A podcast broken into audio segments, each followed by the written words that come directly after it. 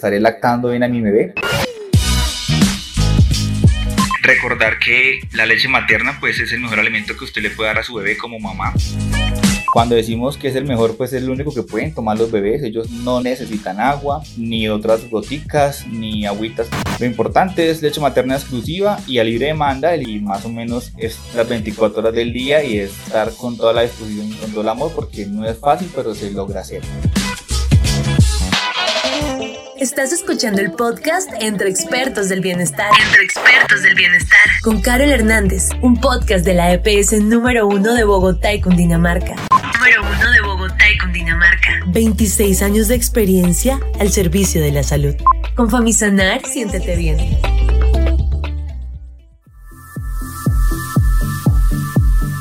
Madre e hijo, una relación que no se queda en el vientre, sino un lazo que perdura durante toda la vida. Porque sabemos que la maternidad es una de las etapas más maravillosas. Te acompañamos en cada paso para que estés informada por ti y tu bebé. Bienvenidos una vez más a Entre Expertos del Bienestar. A Entre Expertos del Bienestar. El podcast con el que buscamos ser un insumo más para que potencies tu salud con información de primera mano. En esta oportunidad queremos dedicarle el último episodio del año a nuestras mamás y a todas las familias en general para hablar sobre cuidados relacionados con el embarazo y nuestros pequeños. Cuidados relacionados con el embarazo y nuestros pequeños.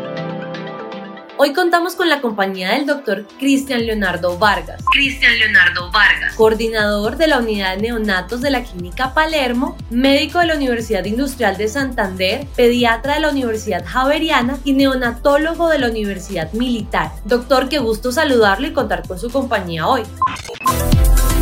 Muchas gracias por la invitación. Para mí también es un placer estar acá con ustedes esta tarde y dar soluciones pequeñas para nuestros grandes bebés. Doctor Cristian, mil gracias por el espacio y por el tiempo. Empecemos, el tema es largo y la conversación muy interesante. Una primera pregunta y muy general para empezar a hilarnos y es ¿qué es el binomio madre e hijo? Nosotros aquí en nuestra clínica Palermo llamamos o construimos un binomio madre-hijo a través de un instituto. Esto con el fin de eh, dar una nueva visión y un lugar prioritario brindando seguridad y fomentar protección y sobre todo encaminándonos al respeto a esa parte humana que queremos resaltar para los derechos de todas las mamitas y de cada bebé a través de unas prácticas seguras que están basadas en un cemento de un equipo de salud muy sólido promoviendo técnicas apropiadas para el inicio temprano de todo ese acontecimiento que es acompañar a esa mamá y a ese bebé que está en camino y que van a hacer y obviamente involucrando a no solo la mamá y el hijo sino a la familia. Nuestro instituto, en resumidas cuentas, brinda una cultura organizacional que reconoce a los padres y a la familia como protagonistas en esa atención en la mujer embarazada, en esa madre, en el recién nacido, en la familia, estimulando siempre el respeto y la protección de los derechos de la mujer y el bebé.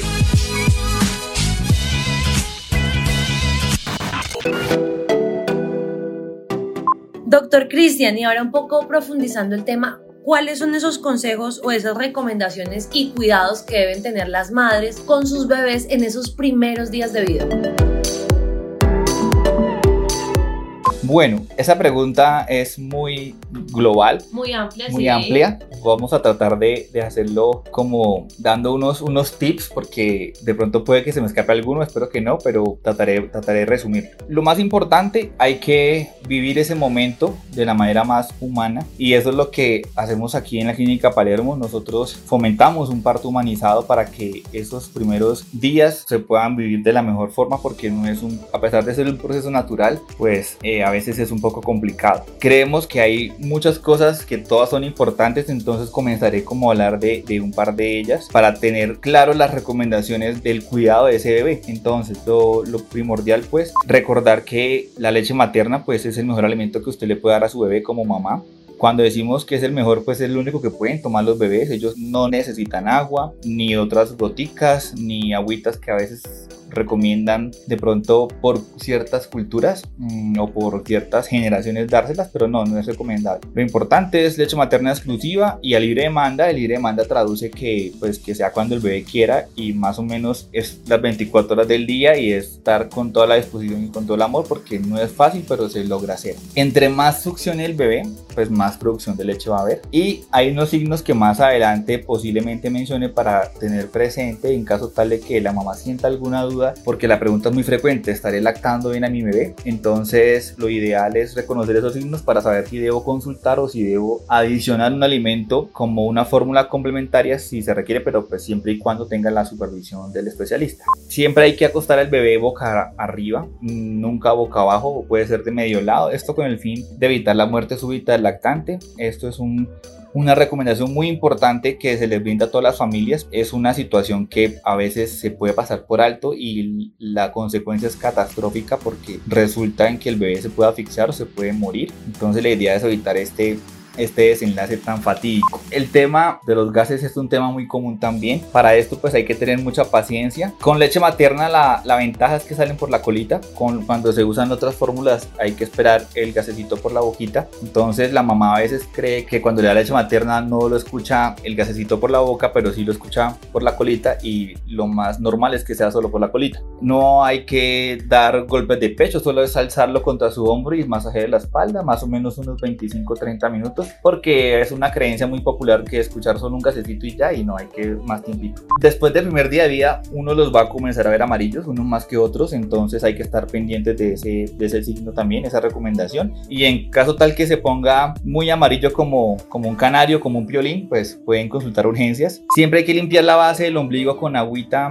y con una, recomiendo con un algodón que es más suave que una gasa porque la gasa es muy dura para la piel del bebé. Cada 8 horas, o sea, 3 veces al día, mañana, tarde y noche. Lo ideal es hasta que se caiga el ombligo y después de que se caiga una semana más. El hipo, el estornudo y el pujo es normal para que lo tengan presente. A pesar de que estamos en pandemia, el estornudo en los bebés es frecuente, entonces para que por favor no se alarmen con eso. Siempre es importante evitar el contacto con gente con gripa y ahora más en este tema de la pandemia. Entonces, los bebés recién nacidos no son para sacar a, exhibir a un centro comercial, a un parque, a, a una iglesia, a visitarlos como si fueran algo que se entiende el acontecimiento que es traer un bebé a la casa, pero o a la familia, pero es mejor los primeros casi que tengan todo el esquema de vacunación, por lo menos los primeros dos meses, tenerlos en la casita, ni con tantas visitas. Ahora que la virtualidad es una tendencia, se puede aprovechar eso para hacer reuniones virtuales y conocer el bebé, porque con esto mitigamos no solo el, no solo el COVID-19, sino los bebés les dan otros virus mucho más graves, porque es cierto que el COVID es lo más frecuente, pero, pero en los neonatos aún están los otros virus que de pronto la gente pensó que se habían ido, pero no, están otros virus mucho más graves, como el virus sincitial respiratorio que es frecuente y ese virus puede generar muchos problemas. La recomendación también de las abaches es una pregunta muy frecuente. Ellos, pues, los papás, están acostumbrados a colocar alguna manillita en la, muñeca. Eso tiene problemas porque los bebés son muy curiosos. Ellos no distinguen muy bien, pero sí se llevan la mano a la boca y pueden que sin querer queriendo se lleven justo de la azabache a la boca y se pueden atorar. Entonces hay que evitar el uso de azabaches. No estoy diciendo que no lo usen, simplemente cuélguenlos en un sitio visible, pero no lo alcance el bebé. A veces también puede que lo usen en el pie, pero ellos son elásticos y el pie lo pueden llevar hasta la boquita. Entonces no es recomendable.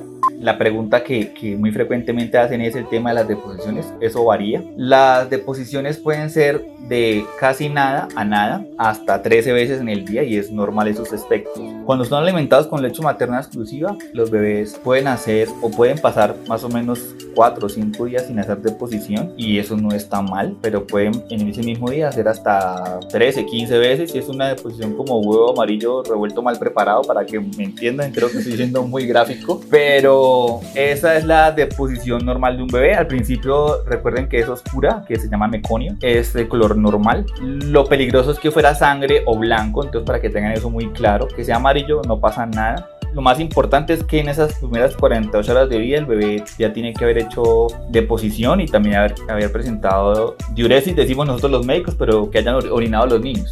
Cuando de pronto orinan rojito como color ladrillo, no es sangre, es, el, es la degradación de esas bilirrubinas que es lo que da el tinte amarillo en los niños. Cuando eso pasa, es mejor que consulten porque puede ser un signo de que el bebé está con algún problema en la alimentación, como para que por favor lo tengan como presente. Hay que limar las uñitas, también es frecuente porque ellos aruñan, entonces es una lima para bebés. Cortarlas me parece que puede ser algo difícil, pero se puede hacer. Es normal también que el bebé se ponga como rojo, como con muchas manchitas rojas por todo el cuerpo. A eso lo llamamos eritema tóxico del recién nacido, es un término que, usamos, pero pues uno dice eritema tóxico y la mamá dice no, tiene algo grave, pero así como le da, así se quita. Bueno, entonces para que lo tenga también presente. Y también importante, hay que afiliar a su hijo a la EPS para que sigan el control del crecimiento y desarrollo y registrarlo obviamente, porque pues en Colombia tenemos que estar registrados para tener un seguro de vida, porque el primer mes lo cubre la mamá, pero lo siguiente en adelante no lo cubre. Entonces esas son recomendaciones que no están de más y que para que lo tengan en cuenta.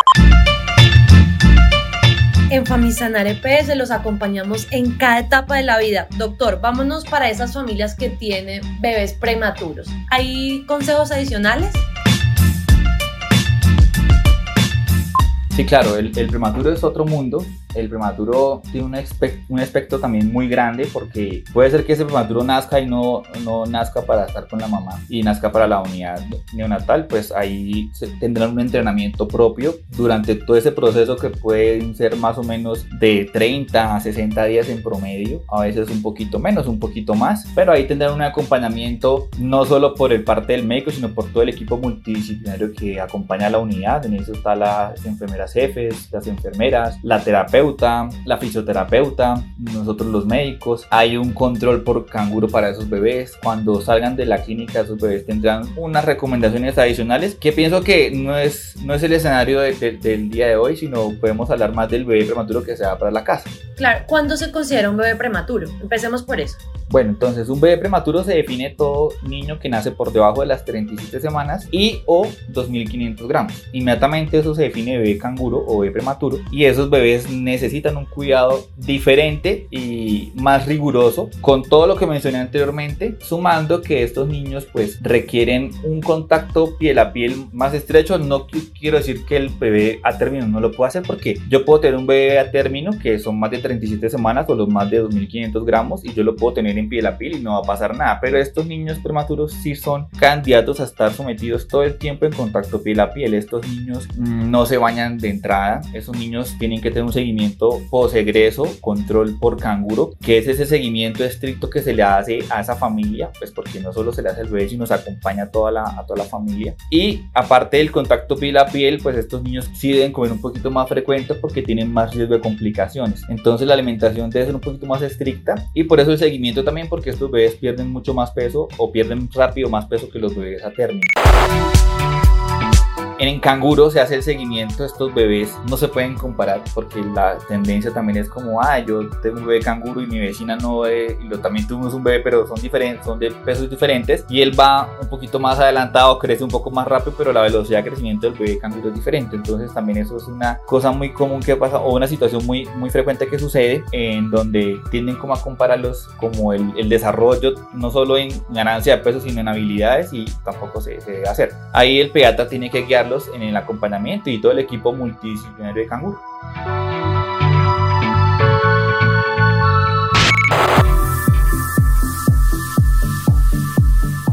¿Por qué es tan importante ese contacto piel a piel? Doctor Cristian Leonardo buena tu pregunta. Este contacto piel a piel es una estrategia que se demostró que sirve no solo para evitar como la pérdida de peso, que para eso se hace idealmente, pero ese contacto piel a piel se hace desde el momento del nacimiento porque está demostrado que favorece la producción de lactancia materna de una manera exorbitante diferente al que al bebé que no lo haga. Entonces es un derecho que tienen nuestros usuarios, nuestros pacientes a, a recibir ese contacto piel a piel de entrada. El bebé nace y si está en condiciones óptimas, que es la mayoría de nuestros bebés porque de todos los nacimientos solo un 10% se complica, entonces ese porcentaje no es despreciable, pero pongámoslo así, de 500 partos el 10% son 50. Esos 50 partos se complican, los otros 450 tienen derecho a estar en contacto piel inmediatamente apenas nazca. Sea cesárea, sea parto vaginal, inmediatamente ese bebé pasa a contacto piel a piel con la mamá y también se puede hacer contacto piel a piel con el papá si la condición de la mamá eh, no lo permite, porque puede ser que sea una situación de urgencia que merite algún procedimiento que duerma en la mamá y si la, la anestesian por completo, pues el niño tiene ese derecho y no lo puede perder. Lo ideal sería que un familiar, un papá, una abuelita que esté con toda la disposición entre a esa sala y sea quien se ponga en contacto piel a piel. Lo ideal es con la mamá por obvias razones y facilita mucho más ese apego para lo que viene en adelante que es todo el tema de la producción de leche materna y ese apego es ese apego se genera en ese contacto piel a piel.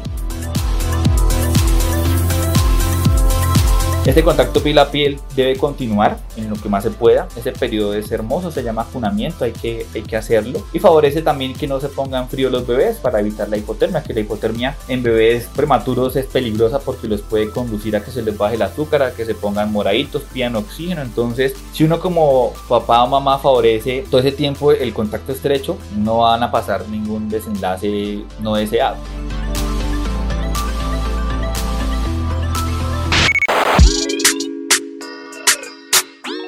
Doctor, hay, y esto ya es como una, una, pregunta más personal, ¿hay alguna diferencia o hay alguna consecuencia importante entre un bebé que nace por parto vaginal y otro por cesárea? La vía del parto va a depender mucho de las condiciones que vengan o los antecedentes tanto maternos como del bebé, porque alguna de las dos situaciones son las que están indicando la, el tipo o la definición de la vía del parto. Si bien uno como pediatra puede apoyar en esa decisión, se toma casi que en conjunto el ginecólogo, la familia y el pediatra, se hace un acuerdo y los riesgos básicamente son en que el nacer por, por vía alta, llamamos nosotros para que entiendan, es nacer por cesárea o nacer por parto vaginal, digamos que prepara mucho mucho más al niño adaptarse en ese medio ambiente teniendo un parto vaginal. Es conocido, está ya descrito que las, la complicación más frecuente de un parto por cesárea es la dificultad respiratoria que puede ser algo transicional o puede durar un par de días, que es como lo que más frecuentemente afecta a los bebés, pero cuando la indicación de la cesárea está es por alguna situación que si no se hace puede poner no solo en peligro la vida del bebé, sino la de la mamá. Entonces de común acuerdo se explica que es mejor la, el desembarazarse por vía alta que por vía baja, asumiendo ese riesgo que es pequeño pero que existe y no quiere decir que toda cesárea termine en hospitalizado el bebé porque no pasa, pero sí puede pasar, como para que lo tengan presente.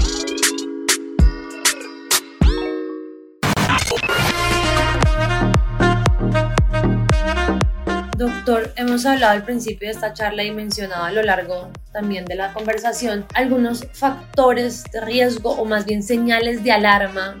Un bebé que esté amarillo, no sé si mi bebé se está alimentando adecuadamente. Hablemos de esos signos de advertencia que debemos tener en cuenta en casa. Primero, hay que tener presente que las succiones del bebé, cuando digo succiones es cuando el bebé chupa directamente al seno, son profundas y tienen ciertas pausas mientras degluten el término médico es tragan, entonces voy a usar tragar porque eso es como se dice, tragan la leche materna. Entonces tú sientes que el bebé está tragando literalmente lo que está succionando y tú ves y tú sientes que el bebé se escucha algo en la garganta que está pasando. Entonces tú dices, ah, yo le estoy dando algo. ¿Sí? Entonces eso se llama una succión efectiva.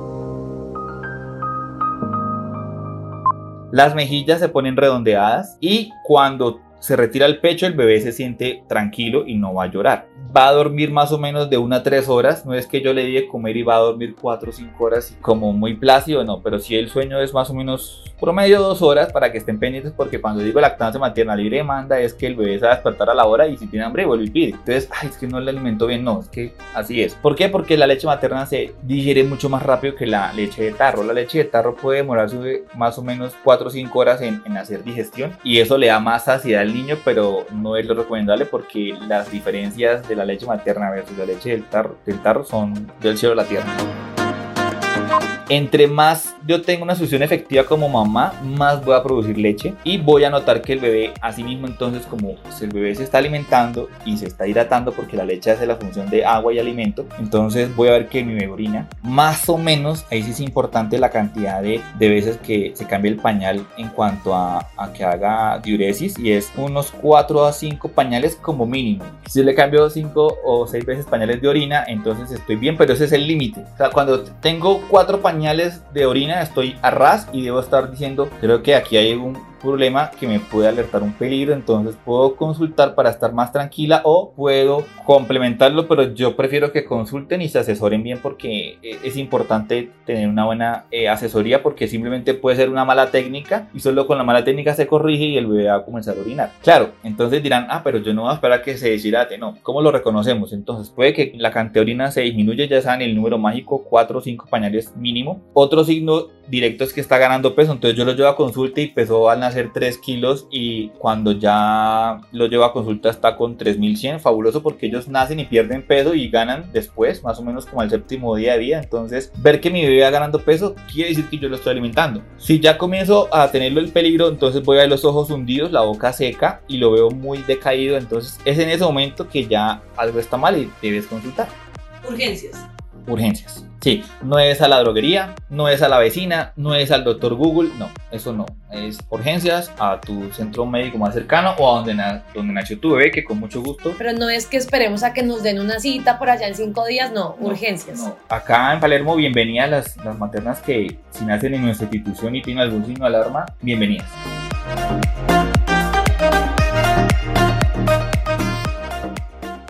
Por último, doctor, quisiera que concluyamos con un tema que es fundamental y es la vacunación contra el COVID-19. Las cifras de mortalidad en maternas por esta causa son asustadoras. ¿Cuál es ese mensaje para nuestras mamitas para que se vacunen y cuiden su vida y la de su bebé en camino?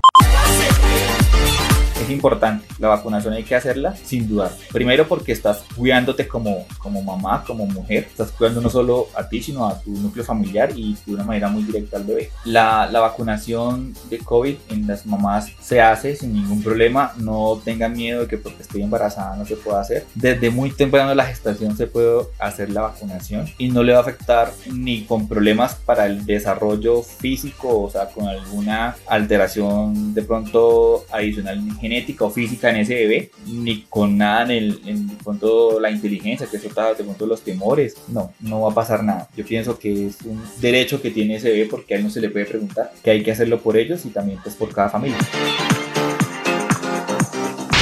Doctor, mil gracias. Información importante para nuestras mamás, para quienes planeen ser mamás y para toda la familia en general. Un gusto haberlos acompañado en este espacio.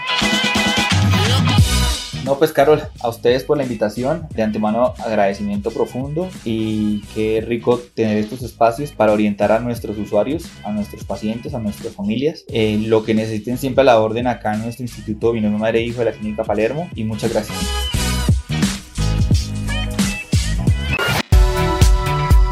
Estuvieron escuchando al pediatra y neonatólogo Cristian Leonardo Vargas y quien los acompaña siempre, Carol Hernández. Hasta la próxima y no se desconecten.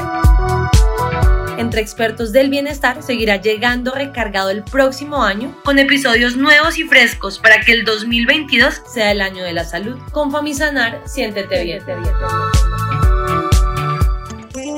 Estás escuchando el podcast Entre Expertos del Bienestar. Entre Expertos del Bienestar. Con Carol Hernández, un podcast de la EPS número uno de Bogotá y Cundinamarca. Número uno de Bogotá y Cundinamarca. 26 años de experiencia al servicio de la salud. Con Famisanar, siéntete bien.